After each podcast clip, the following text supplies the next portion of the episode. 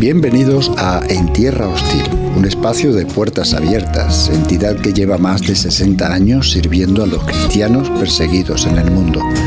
Puertas Abiertas les provee Biblias, les lleva ayuda, consuelo, amparo y a la vez promueve programas de desarrollo y cooperación y la propugnación de los derechos y libertades religiosas. Únete al programa de hoy y conoce de cerca la vida de los cristianos en los lugares más hostiles del planeta, donde seguir a Cristo lo puede costar todo.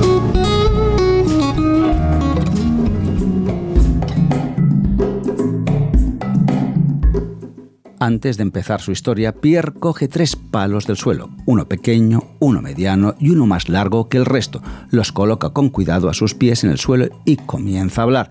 Cada año en noviembre celebramos durante unos días un gran evento en honor de Dauke. Miles de personas peregrinan cada año para traer los primeros frutos de la cosecha. Entre reverencias le dan gracias por proteger sus aldeas, por hacer crecer la cosecha, por curar a los enfermos y por cualquier otra cosa que les haya ido bien durante el año pasado. Cada tres años este evento es aún más especial. Se celebra la gran ceremonia, la cual dura alrededor de un mes y consiste en que Dauke, a través de sus sacerdotes, elegirá a algunos chicos jóvenes para iniciarlos en el servicio. Dauke es uno de tantos dioses o espíritus tradicionales del continente africano. Este en particular pertenece al panteón de la República Centroafricana. Como la mayoría de este tipo de ídolos, son sus sacerdotes los que hacen que intermedien entre la gente común y la entidad divina.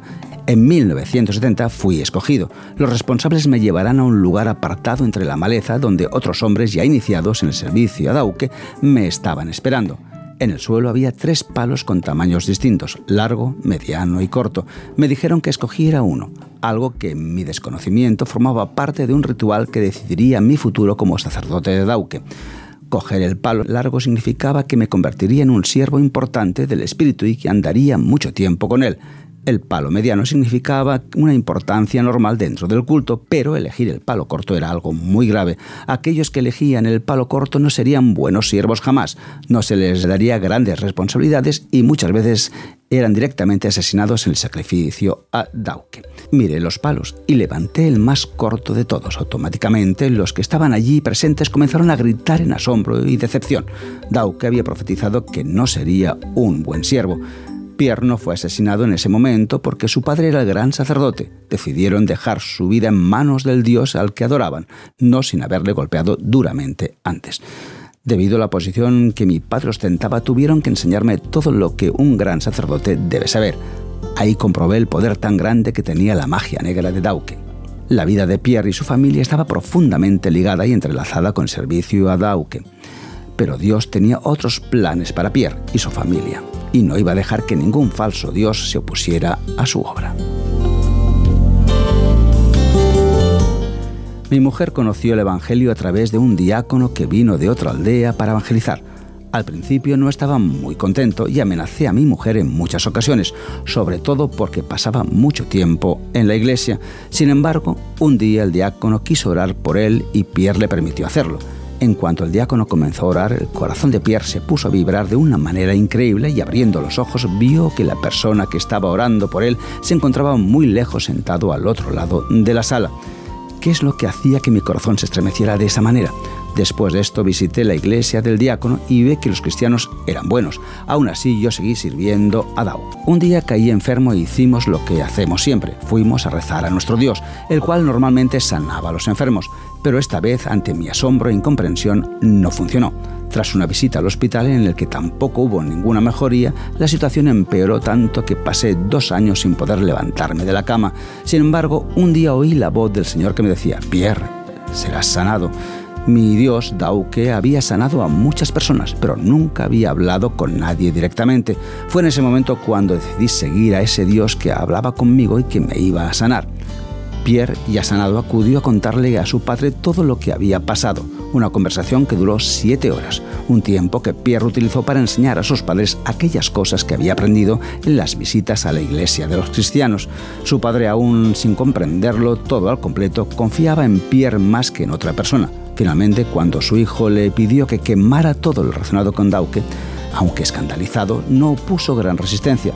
Los utensilios mágicos que se utilizaban en los ritos e incluso la calabaza del peregrino en el que se decía habitaba el dios fueron echados a una gran hoguera que Pierre había preparado.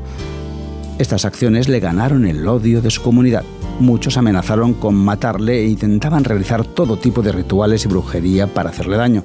A pesar de todo esto, Dios estaba con él protegiéndole, por lo que nada funcionó y Pierre no fue dañado. Al cabo de un tiempo, su padre se convirtió y aunque tenía miedo a las represalias del pueblo, Pierre le aseguró que el Dios que le había permitido destruir a Dauque estaba con ellos. Mi vida ahora es un testimonio vivo para mis hermanos y hermanas en toda la región. Mucha gente conoce mi historia y esto les ayuda a dar el paso y seguir a Jesús. No hace mucho fui a evangelizar una aldea muy grande y quemé muchos de los ídolos que tenían allí. Mi objetivo es mostrar a la gente que el Señor es más poderoso que los ídolos a los que sirven. Mi vejez está cerca y todavía queda mucho por hacer. Nuestra región aún está plagada de ídolos a los que la gente adora. Hay muchos pastores que quieren seguir mis pasos y creo con fe que Jesucristo utilizará a sus hijos para traer el Evangelio a nuestra región.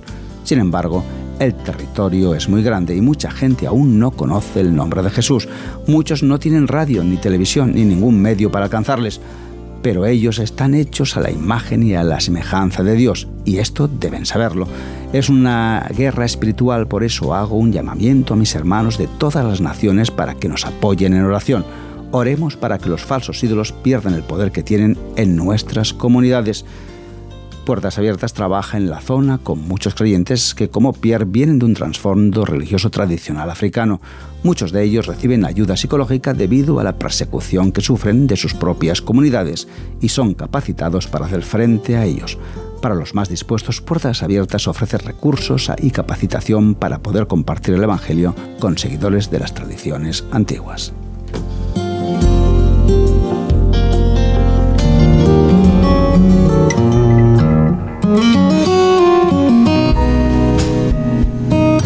La historia que acabas de escuchar no es única.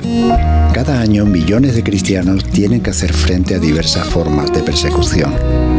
Huyen de regímenes opresivos, se ven desplazados en sus propios países, son menospreciados, atacados, maltratados, marginados e incluso llegan a perder la vida.